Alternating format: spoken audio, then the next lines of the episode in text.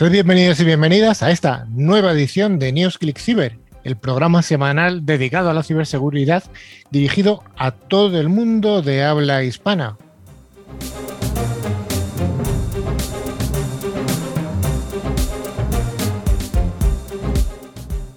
Desde 2018 ofrecemos un programa semanal en el que los profesionales del sector acercamos la realidad desde distintos puntos de vista.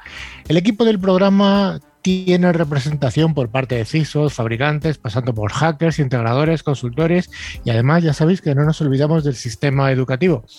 Damos un cordial saludo a toda la audiencia que nos escucha tanto a través de las emisoras de FM como a aquellos oyentes que nos escuchan siguiendo nuestros podcasts o viendo nuestros vídeos. El equipo de hoy está formado por eh, Rocío, el glamour en la radio. ¿Qué tal, Rocío? Glamour en la radio y el no radio. en todas partes. Pues nada, buenos días, buenas tardes y buenas noches a todos nuestros oyentes y bueno, pues esperamos hacer un programa pues a la altura. Seguro que a la altura, siempre a la altura. Don Sergio desde Madrid. Hola, Sergio. Hola, sí, repitiendo la semana pasada, pero bueno, con las mismas ganas con las mismas ganas. Doña Nuria Andrés sigue en San Francisco, está confinada aquí en San Francisco.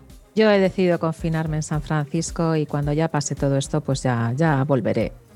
Nada, encantada una vez más de estar aquí. Además estuve la semana pasada y encantada de repetir otra vez. Y nosotros de que estés aquí repitiendo. Patri, ¿qué tal? Hola Carlos, hola a todos. Pues muy bien, con muchas ganas de estar aquí otra vez. Damos un saludo también al mago de los potenciómetros, a don Javi. Hola Javi. Hola Carlos, hola equipo. Pues aquí yo también repito esta semana. Así que nada. Como todas, tú y yo estamos aquí todas las semanas. Tenemos una bola en el pie. y también damos las gracias por acompañarnos a Miguel Ángel Herías, que es el invitado de hoy. Es el CEO de Alliance Partners. Y bueno, al final tendremos, tendremos una entrevista con él más que interesante. ¿Qué tal, Miguel Ángel? Pues, ¿Qué tal? Eh, bueno, y hola a todo el mundo. Y ante todo, gracias por la invitación. Y nada, a vuestra disposición para el programa de hoy. Pues muchas gracias por venir. Finalmente estoy yo, Carlos Lillo, y os aconsejamos que estéis atentos porque al final tendremos el concurso con una pregunta muy fácil de algo de lo que se ha hablado durante el programa. Durante toda la semana nos podéis seguir a través de las redes sociales o de nuestro email info@clickciber.com. Y también podéis obviamente visitar, nuestra página web eh, www.clickciber.com. También os recordamos que podéis acceder a todos los programas anteriores a través de nuestros podcasts disponibles en Spotify, iBox, TuneIn o cualquier otra plataforma. Para ello solo tenéis que buscar la palabra clave ClickCiber. Pues vamos a ello, Patrick. ¿Qué vamos a tener en el contenido como contenido estrella de hoy? ¿Cómo les vamos a retener a nuestra audiencia? Pues para empezar, eh, hablaremos sobre las noticias de ciberseguridad, donde recogeremos, pues eso, las noticias más candentes de, de, la semana. Después continuaremos con un monográfico donde explicaremos qué es el IRM, Information Rights Management. Y por último acabaremos con la entrevista, que como has comentado Carlos, hoy será Miguel Ángel Herías, CEO de Alliance Partner. Pues vamos a ir con ese primer bloque, el bloque de noticias de ciberseguridad.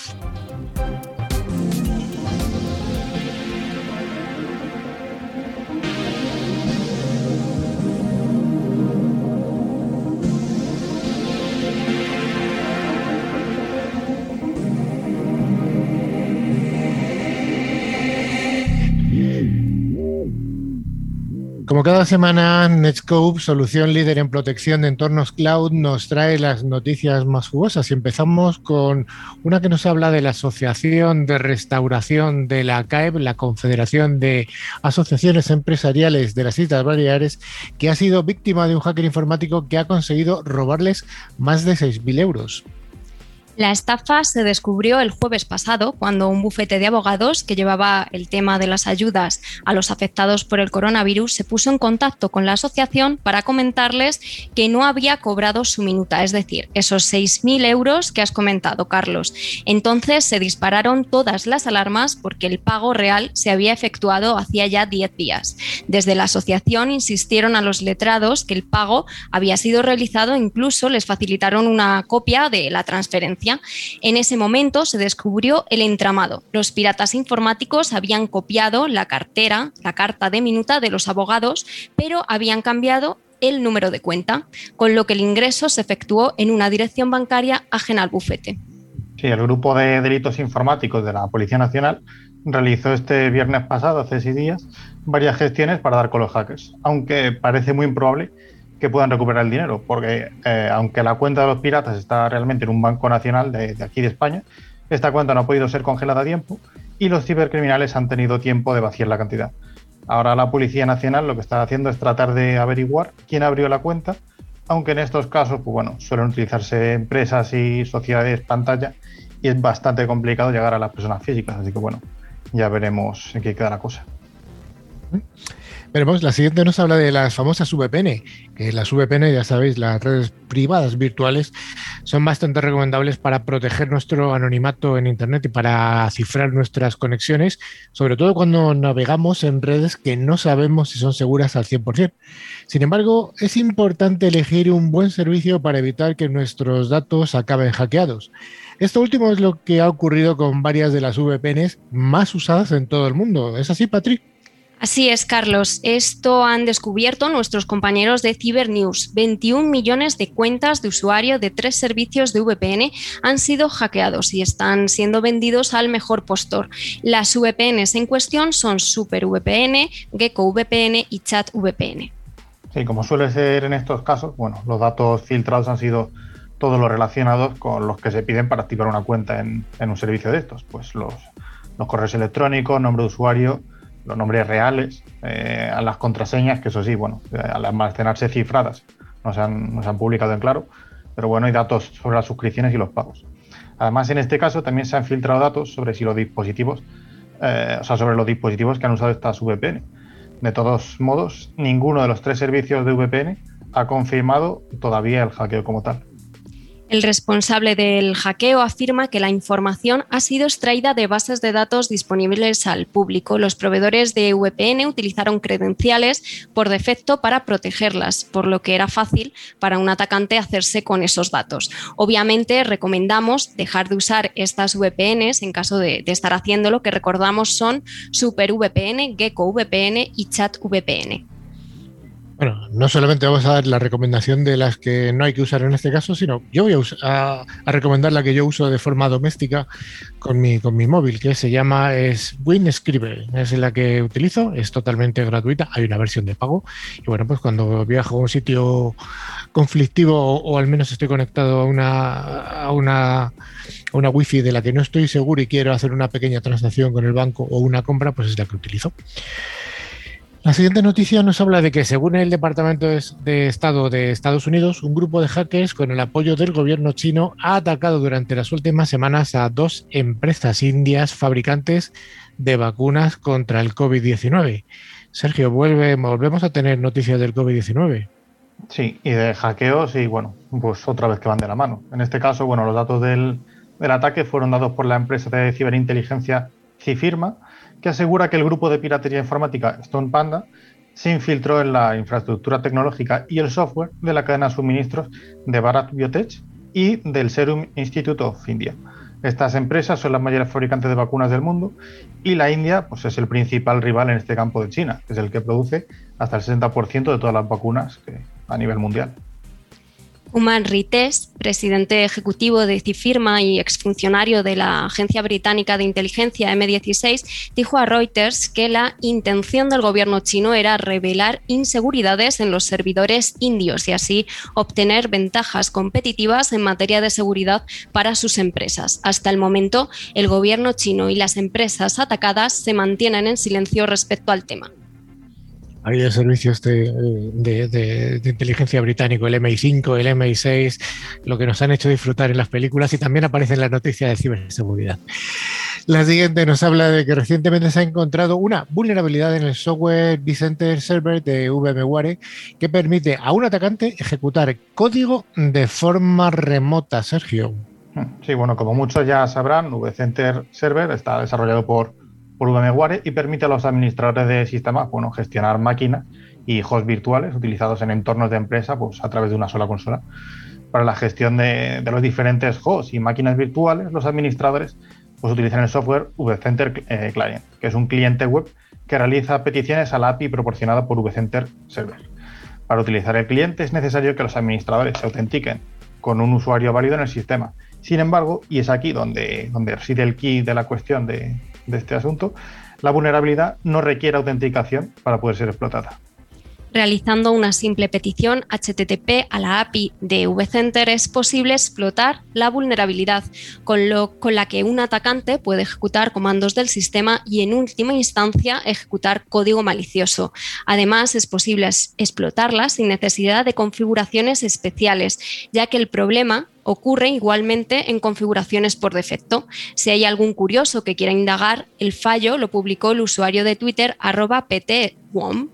Esta vulnerabilidad ya ha sido reparada por VMware en la última actualización que han lanzado. Como siempre, os recomendamos actualizar a la última versión de vCenter Server y vCenter Client lo antes posible.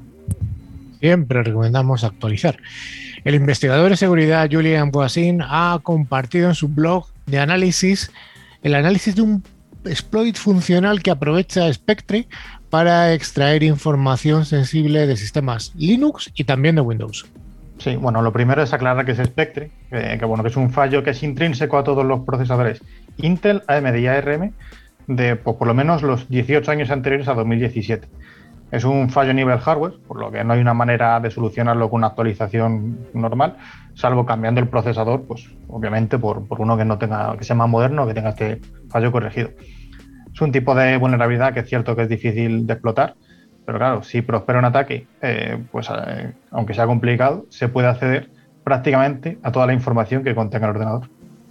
Bien, sabiendo la criticidad que supone un ataque, aprovechando Spectre, podemos adivinar que esta vulnerabilidad es importante. En este caso, el exploit que amenaza tanto Windows como Linux aprovecha otra conocida vulnerabilidad de 2017 para realizar un ataque compuesto por varias etapas. El objetivo final es conseguir que un usuario sin privilegios pueda volcar el contenido de un archivo específico. En el caso de Windows, los hashes son lm barra nt de los usuarios y para los equipos, los sistemas basados en Linux, el fichero es barra etc barra shadow.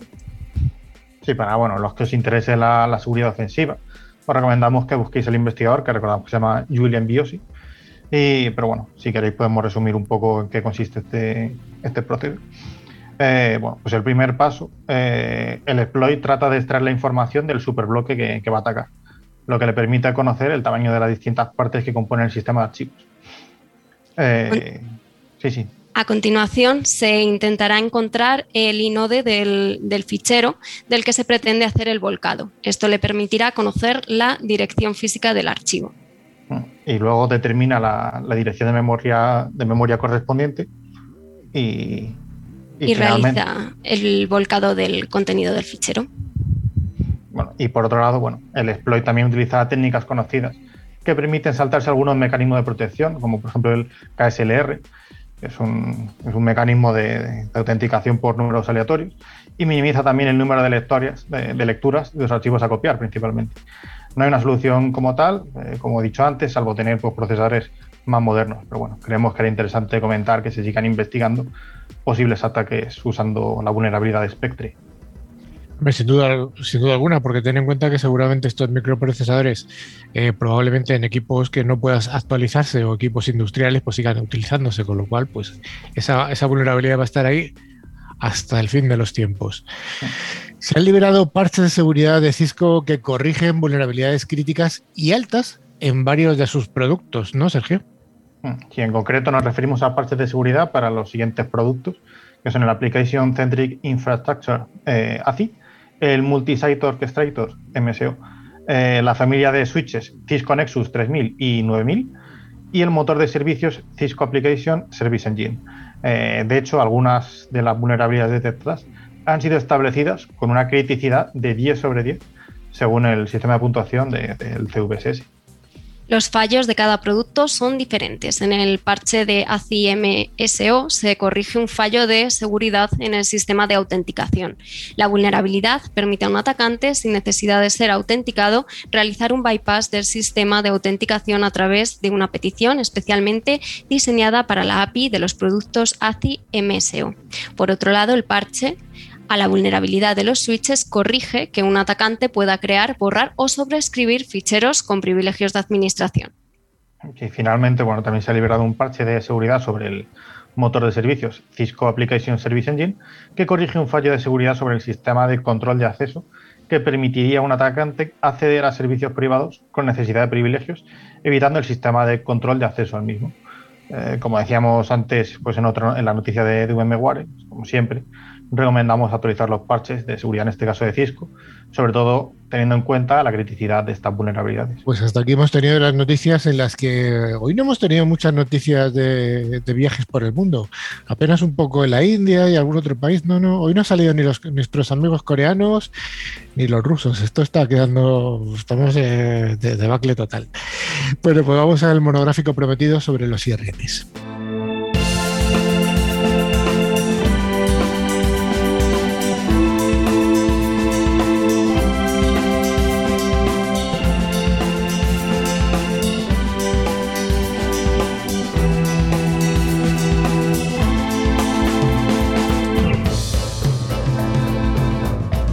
La sección de monográfico, como siempre, es ofrecida por ForcePoint, fabricante líder en seguridad convergente con un amplio catálogo de soluciones de seguridad.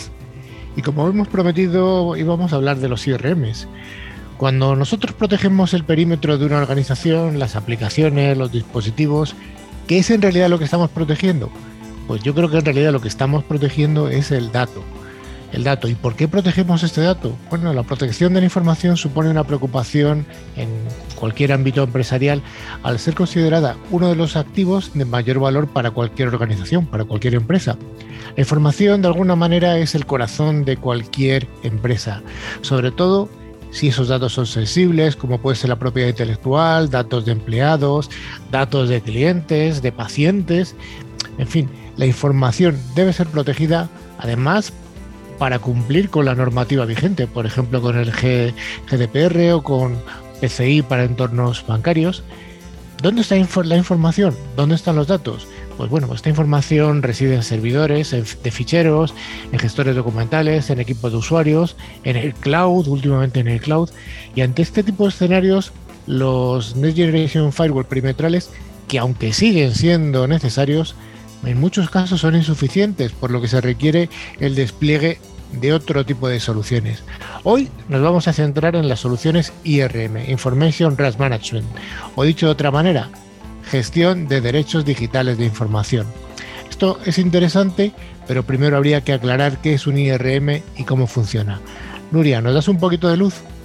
Pues efectivamente, IRM, como bien indicamos, las siglas significan Information Right Management y es un término que hace referencia a la tecnología que se utiliza para proteger la información sensible, la información que nosotros consideramos que tenemos que proteger y evitar que, y evitar que personas que no tienen que tener acceso a esa información puedan acceder a ella. Esta tecnología permite aplicar una protección a los ficheros que viaje con ellos. ¿Os acordáis eh, que yo siempre suelo decir que el fichero va acompañado por una carcasa, una, coraza de permisos? Eso es lo que proporciona el IRM. Y es importante destacar que esta tecnología eh, también se conoce por, por, las siglas EDRM, Enterprise Digital Right Management, o EIPC, Enterprise Information Protection and Control, y nos va a permitir monitorizar quién accede a la información, cuándo accede, si alguien intenta acceder a un documento sobre el que no tiene permisos y lo que es muy importante, vamos a poder monitorizar toda esa información tanto dentro de nuestra organización como fuera de la propia organización. Por supuesto, también podemos limitar los permisos sobre el documento. Yo, por ejemplo, envío un correo electrónico con un fichero adjunto y que en ese fichero adjunto se lo envío a Carlos, en el cual Carlos solamente va a poder ver, editar y no va a poder ni copiar ni pegar. Entonces yo le estoy dando a Carlos permisos sobre ese documento. ¿Vale? Entonces nosotros una vez que enviamos ese documento a Carlos con esos permisos de ver, editar, pero que Carlos no puede imprimir, ni puede copiar y pegar y demás, y él necesita trabajar con este fichero una vez que se lo hemos enviado y tenemos que modificar esos datos, pues hay IRMs que van a permitir cambiar esos permisos en remoto y en tiempo real. Por lo tanto, Carlos va a poder trabajar con ese documento con los permisos que él necesita. Siempre les va a tener que pedir al dueño de ese documento, que es quien tiene el control total de, sobre la documentación. Imaginemos, bueno, pues que nos hemos dado cuenta, también hemos enviado a Carlos un Carlos estamos poniendo de ejemplo hoy. ya lo veo ya enviamos, lo veo. Enviamos a Carlos eh, un documento bueno y nos hemos dado cuenta pues que ese documento está obsoleto y no queremos que nadie que nadie acceda. Pues podemos revocar el acceso a esos ficheros incluso en remoto o sea una vez que Carlos ya ha recibido ese correo electrónico y lo tiene en su, en su correo electrónico y va a acceder a él, no va a poder acceder, con lo cual así vamos a poder evitar que personas que no queremos que accedan a esos documentos lo puedan hacer. Pero yo creo que hay que poner algún ejemplo, aunque me has, ejemplificado mucho, pero algo más todavía para acercarnos más al funcionamiento de un IRM. Nuria, ¿qué nos puedes contar? Pues eso, como decía Rocío, imaginaros que yo envío a Sergio, por no ponerte a ti de ejemplo, un documento. En el plazo de cinco minutos a él he dado tiempo a imprimirlo, a enviárselo a todos los colaboradores de ClickCiber, ha hecho un copy-paste de la parte que le interesaba y ha generado nuevos documentos.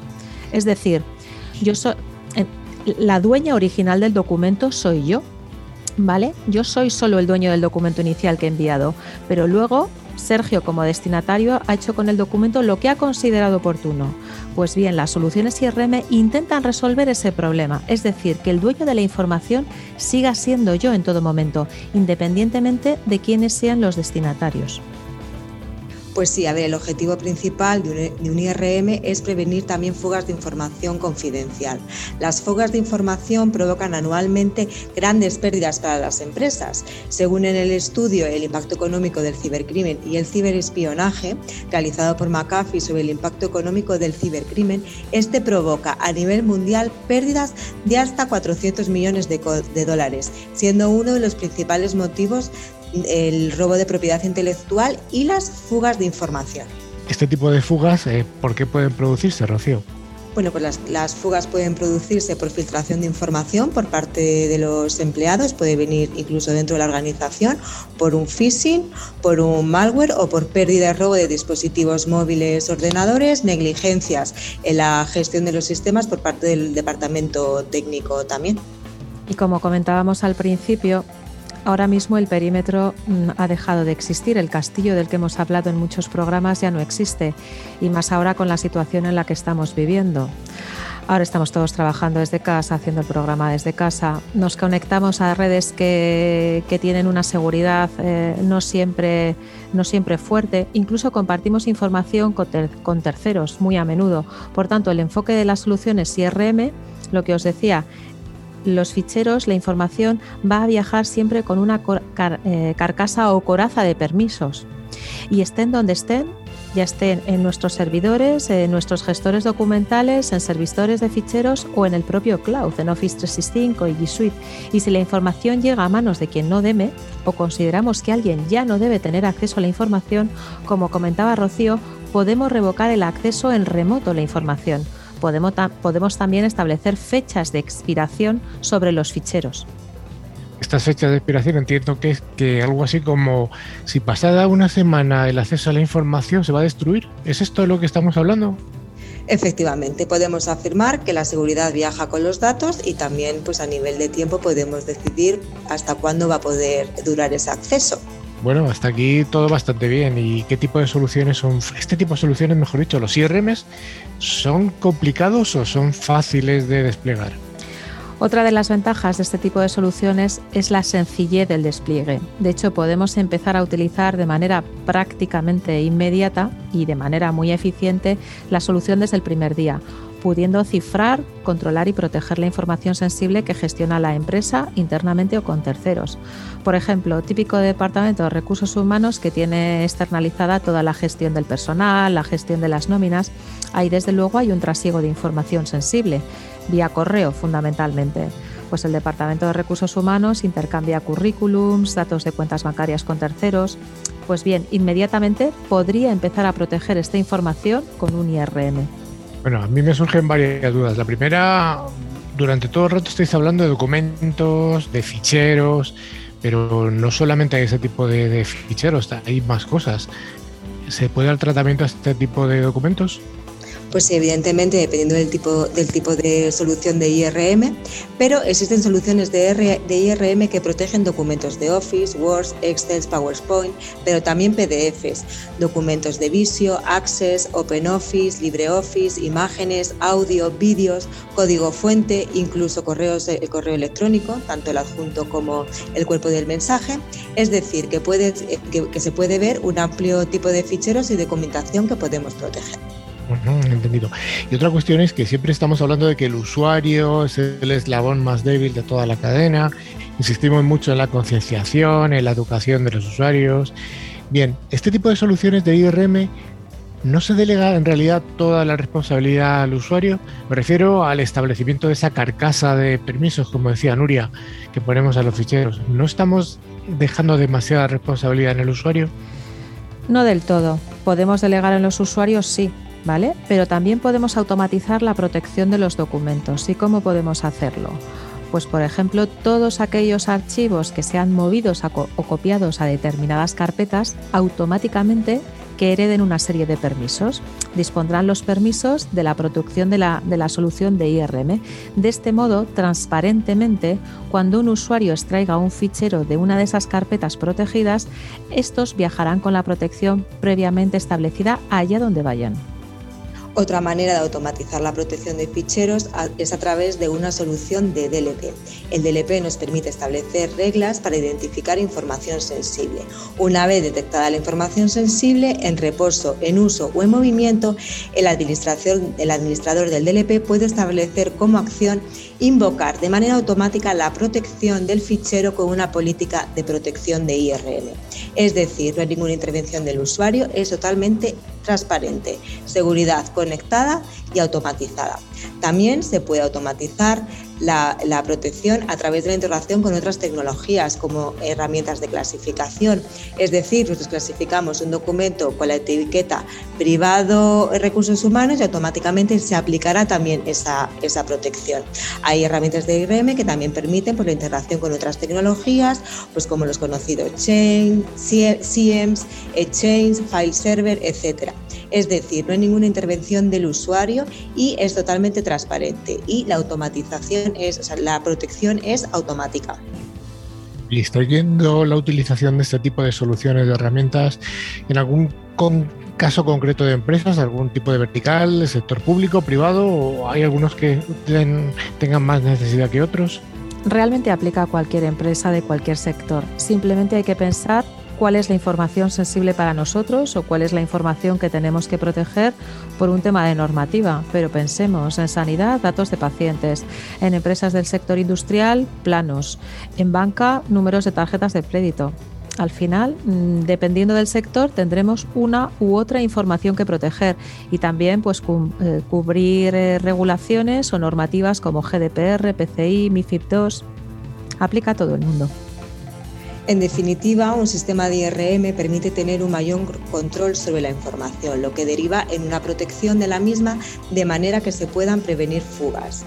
Es por ello que es recomendable la utilización de este tipo de soluciones cuando se trabaje con información sensible, sin olvidar emplear otro tipo de herramientas y aplicar procedimientos y políticas de, de seguridad que a su vez añaden diferentes capas de protección a la información.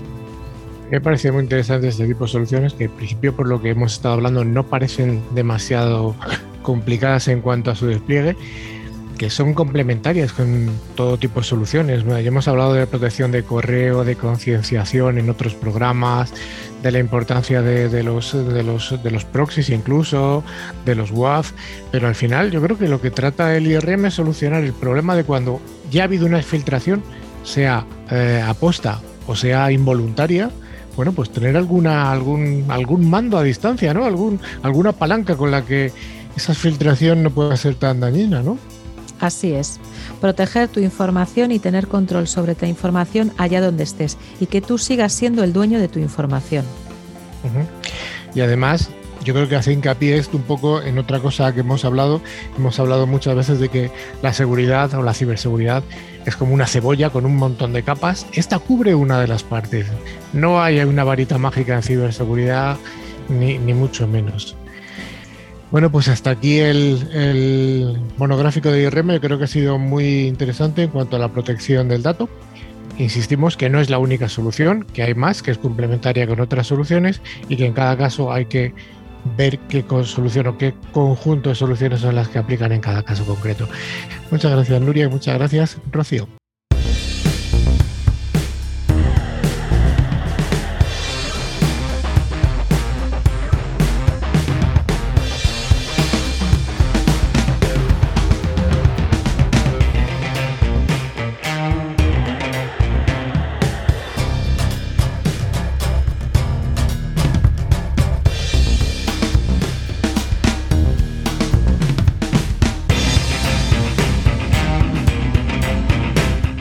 Como decíamos al principio, tenemos el placer de contar con la presencia de Miguel Ángel Herías, que es el CEO de Allianz Partners. ¿Qué tal, Miguel Ángel? Muchas gracias por estar con nosotros. ¿Qué tal, Carlos? Eh, al contrario, gracias a, ti, gracias a todo el equipo por, darme la oportunidad de, estar con vosotros eh, pues este rato por la tarde ¿no? y poder compartir mi experiencia y lo que queráis.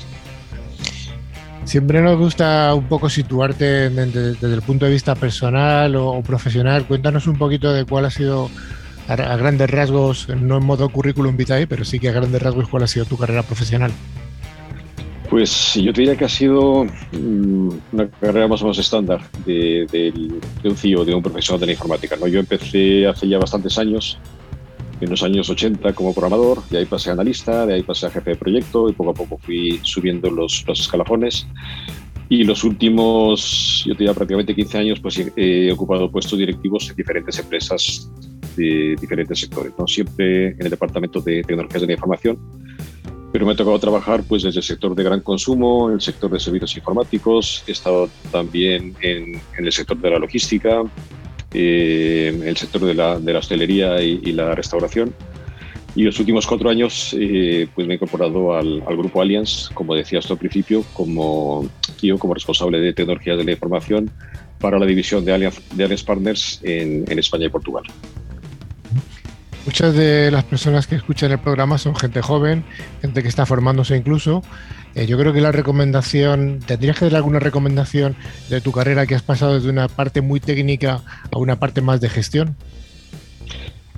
Yo creo que depende de lo que quiera cada uno, Carlos. Yo creo que yo conozco gente que ha seguido su carrera profesional eh, siguiendo roles técnicos, cada vez obviamente, pues eh, quizás ocupando puestos de mayor responsabilidad, pero siempre en un área técnica y a mí me dio más, y más por la parte de gestión, ¿vale? A mí ya en un momento me empezó a gustar la parte de gestión cuando empecé a, ejercer de jefe de proyectos y ya te digo, a partir de ahí, pues a mí lo que, lo que me ha gustado siempre es el tener una visión completa de lo que son las tecnologías de la información para una empresa y sobre todo el cómo podemos colaborar desde el departamento de IT en el negocio de la empresa. ¿no?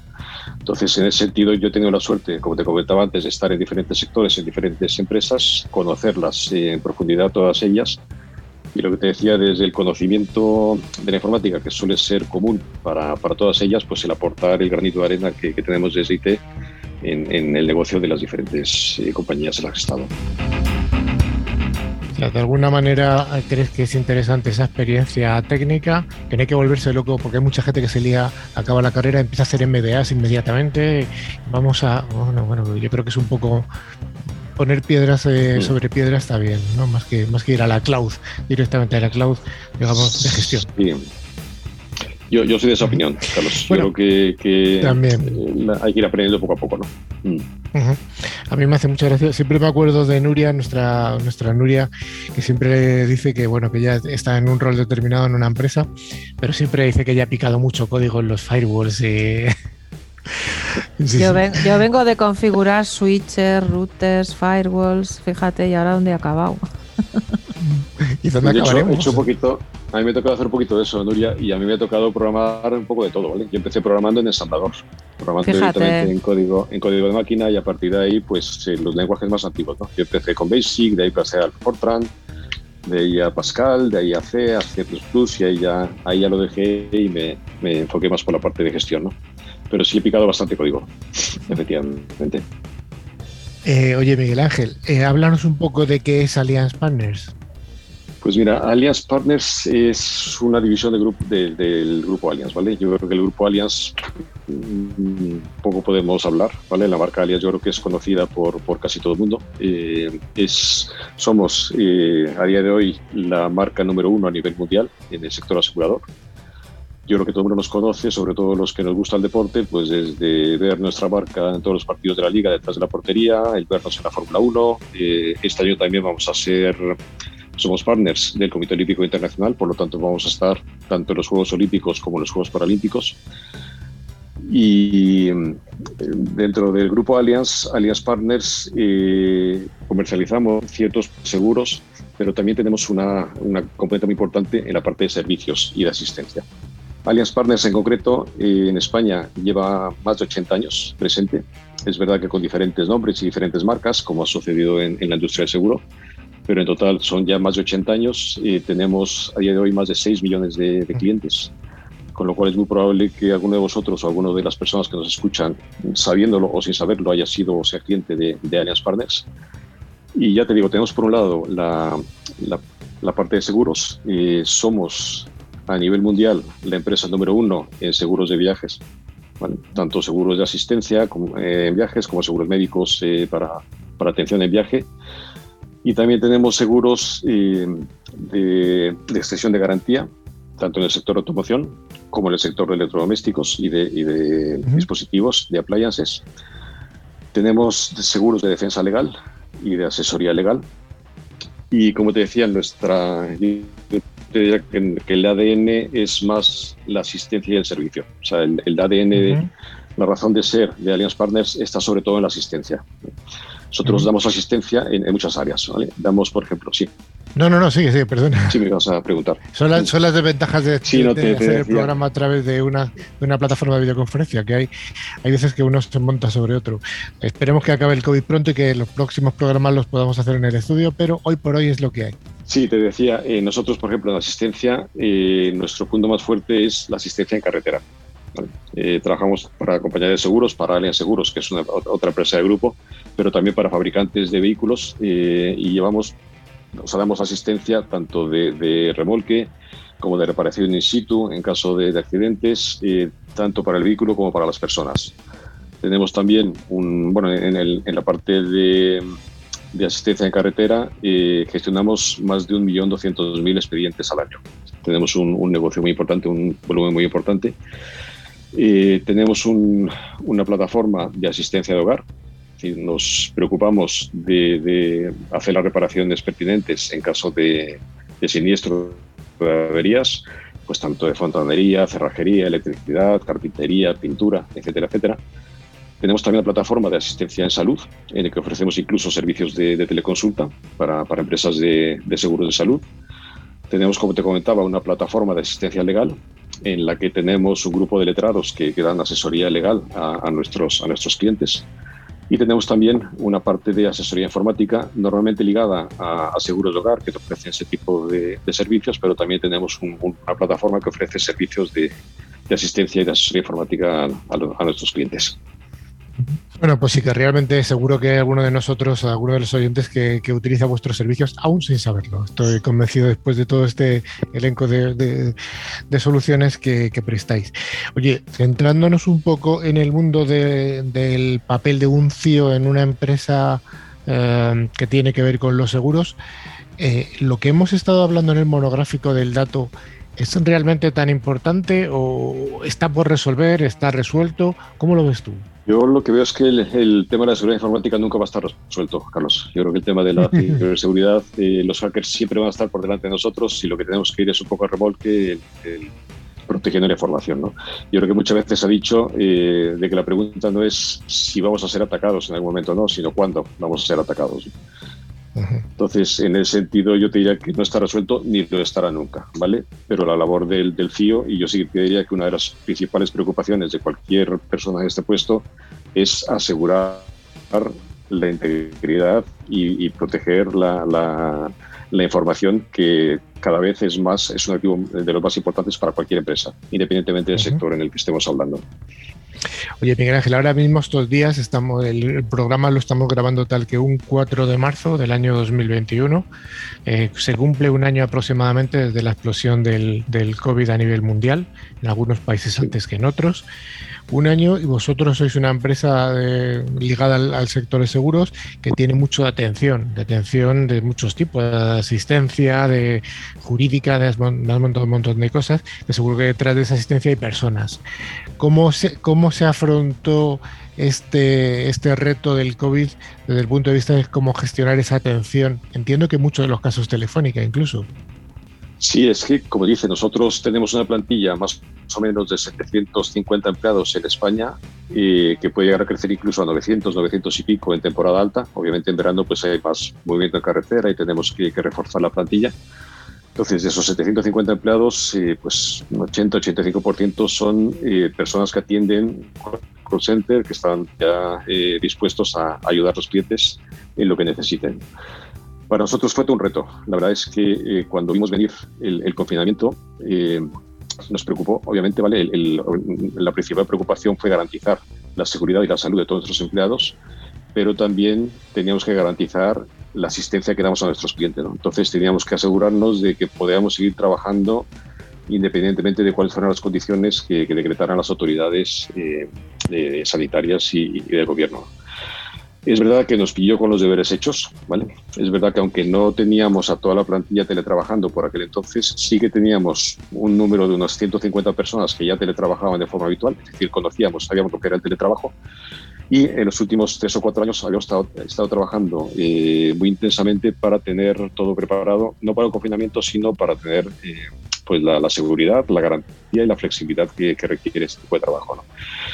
Entonces sí que fueron días complicados. La última semana, justamente hace un año, como bien dices, fue complicada, pero yo creo que ahí eh, montamos un pequeño comité de crisis en el comité de dirección, con operaciones, con recursos humanos, con dirección general, con informática, obviamente. Eh, trabajábamos todos los días, teníamos tres o cuatro reuniones al día para, para tomar las decisiones pertinentes y también tengo que decir que contamos con la colaboración de todos nuestros empleados. Ahí sí que todos en mayor o menor, medida eh, pues fueron capaces de adaptarse y prácticamente en dos días fuimos capaces de poner a teletrabajar en casa a los 750 empleados de la plantilla. Todos, eh, el día que se decretó el estado de alarma, estaban teletrabajando sin perder productividad, sin perder funcionalidad y sobre todo, eh, como te decía, por un lado garantizando la seguridad de todos ellos, pero también garantizando el servicio que damos a nuestros clientes. ¿no? Yo creo que fue todo un éxito en ese momento. Y bueno, eh, seguimos ahí, ¿no? Un año después seguimos trabajando de esa manera. ¿Sigue trabajando la mayoría de la gente desde sus casas? Sí, poco a poco estamos intentando volver, estamos intentando volver a la, a la normalidad. Y primero, obviamente, pues con personas que no tienen riesgo, eh, manteniendo distancias, manteniendo todas las medidas de seguridad que, que nos pide pues tanto las autoridades sanitarias como, como nuestro departamento de prevención. Entonces, eh, sí que es verdad que ya estamos poco a poco volviendo a la oficina, pero eh, la mayor parte de los trabajadores, yo te diría que más del 90% siguen trabajando desde casa, desde hace un año. Oye, otra cosa de la que hemos hablado antes eh, durante el monográfico y que solemos hablar en el programa es de las personas, los seres humanos, como el eslabón más débil desde el punto de vista de la ciberseguridad. Entiendo que en una organización como la tuya, con tantos cientos de personas eh, trabajando desde sus casas o, en el, o en el propio call center físico, pues esto es un reto. Eh, la parte esta de concienciación, formación, eslabón más débil del, del personal, ¿cómo la abordáis? Pues es como dices, nosotros intentamos poner todas las medidas eh, informáticas, eh, pues desde antivirus, eh, firewalls, tenemos los, los, puertos USB bloqueados para la mayor parte de la gente, pero efectivamente dependemos de que cada uno de nosotros tome conciencia de lo importante que es la ciberseguridad y, y evite los riesgos. ¿no? Entonces, en ese sentido, intentamos, bueno, obviamente cuando una persona se incorpora a la compañía se le da una primera formación que incluye eh, los aspectos de la seguridad de información. Eh, y después lo que estamos intentando durante el confinamiento es mantener una comunicación continua con todos los empleados a través de un, de un newsletter que, que, se le manda a todo el mundo una vez a la semana y de vez en cuando metemos alguna píldora que tiene que ver con, con ciberseguridad. ¿no? Eso por un lado. Y por otro lado también hacemos eh, desde el grupo, eso no solamente en España, sino que se hace a nivel de grupo, Hacemos también simulaciones de phishing, enviamos correos eh, pues, con toda la apariencia o con la misma funcionalidad de phishing, pero de forma controlada a todos los empleados y medimos en qué medida eh, pues esos correos tienen o no tienen el, resultado esperado. ¿no? Y en base a eso pues tomamos medidas de nuevamente informar, informar a la gente, concienciarles, etcétera, etcétera. ¿no? Pero también te tengo que decirte que yo creo que, que hemos conseguido un nivel bastante alto de concienciación en nuestros empleados y seguiremos por esa línea. Eh, ¿Los sistemas de ciberdefensa eh, los gestionáis de forma eh, centralizada o bien por cada país? Porque hay que recordar que Allianz es una empresa de, origen alemán. Correcto. Sí, Allianz tenemos nuestra sede en Múnich, en nuestras sociedades generales. Y como dices, hay la mayor parte de la infraestructura de seguridad está centralizada. La tenemos a nivel de, a nivel de grupo eh, tenemos, un, tenemos un grupo, un equipo en Múnich dedicado a la ciberseguridad, que incluso tiene un nombre curioso. Eh, lo conocemos por las siglas de ACDC, como el grupo de rock, que en este caso quiere decir Alliance Cyber Defense Center.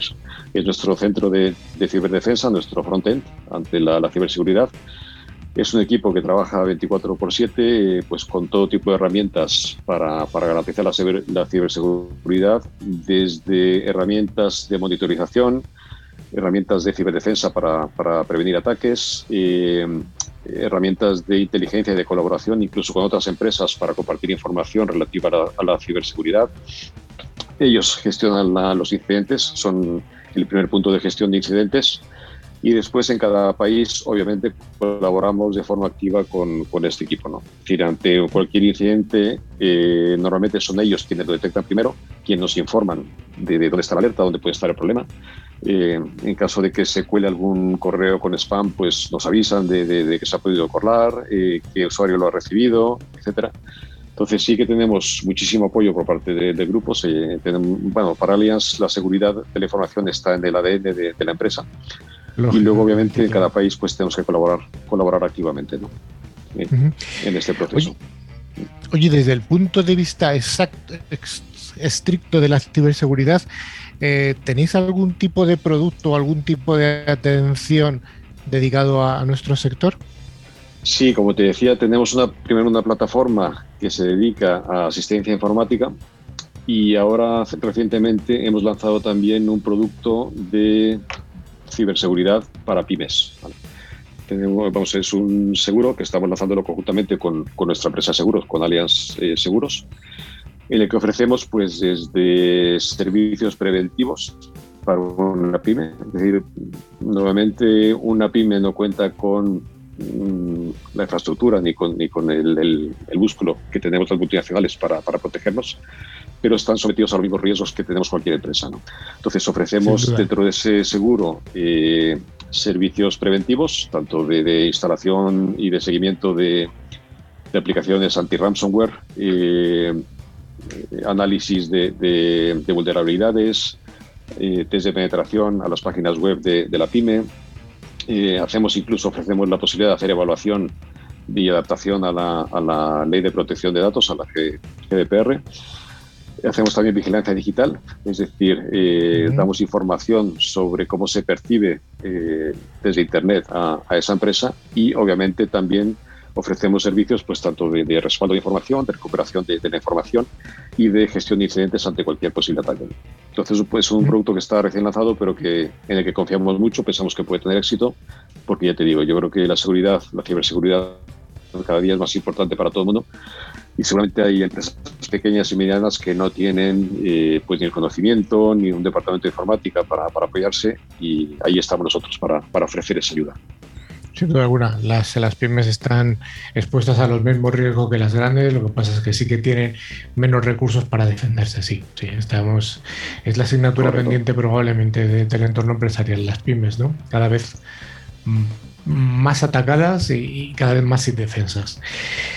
Pues Miguel Ángel, yo te voy a dar las gracias por tu intervención, por habernos acercado el mundo de, de Allianz Partners a, desde el punto de vista de un CEO, un CEO además que está involucrado en el negocio y un CEO además que nos ha venido a contar un, poco cuál es su propuesta para ayudar a, en concreto a, las pymes en el mundo de la ciberseguridad. Pues muchas gracias. contrario, gracias a ti Carlos y a todo vuestro equipo y nada, a vuestra disposición.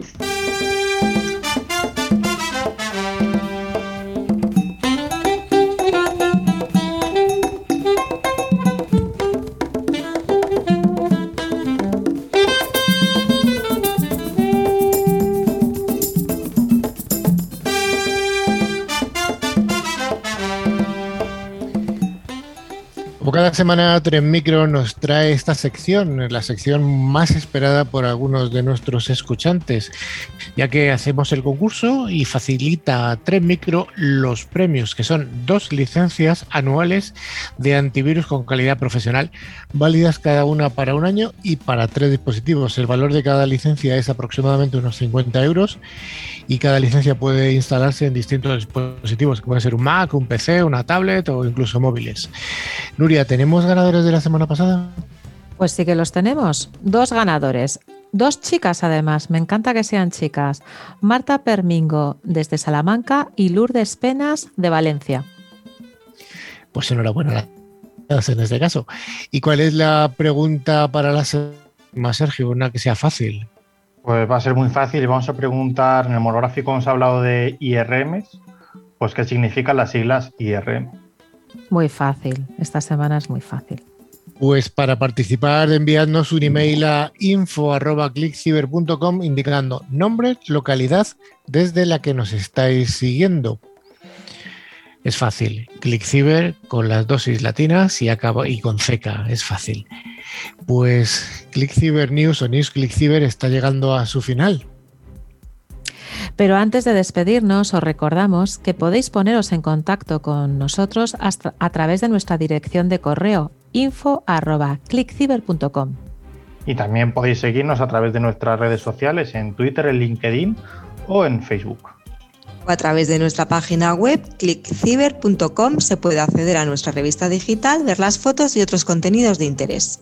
Finalmente os recordamos que a través de todas las plataformas de podcast podéis escuchar los programas anteriores que están disponibles en ebooks Spotify, Tuning, buscando la palabra clave ClickCiber. Pues nos despedimos aquí. Os recordamos que visitéis nuestra página web donde podéis encontrar las revistas anteriores, fotos, vídeos y podéis apuntaros a nuestra lista de distribución de contenidos. Tenemos una lista en la que solamente tenéis que apuntar vuestra cuenta de correo y ahí enviamos novedades. Y nada más, está la revista, el número 4 de la revista, ahí, ahí, ahí, ahí, ahí. En el horno. el horno, pero ya está calentito, ¿eh? ya huele, está volviendo. pues muchas gracias a todos, Patri. Hasta la semana que viene. Rocío. Hasta luego. Nuria. Un beso a todos, cuidaros mucho. Sergio. Adiós. Y Miguel Ángel, muchas gracias a ti por haber estado con nosotros. Hasta luego y gracias a vosotros. Nos vemos y nos escuchamos en siete días, aquí en News Click Adiós. Adiós.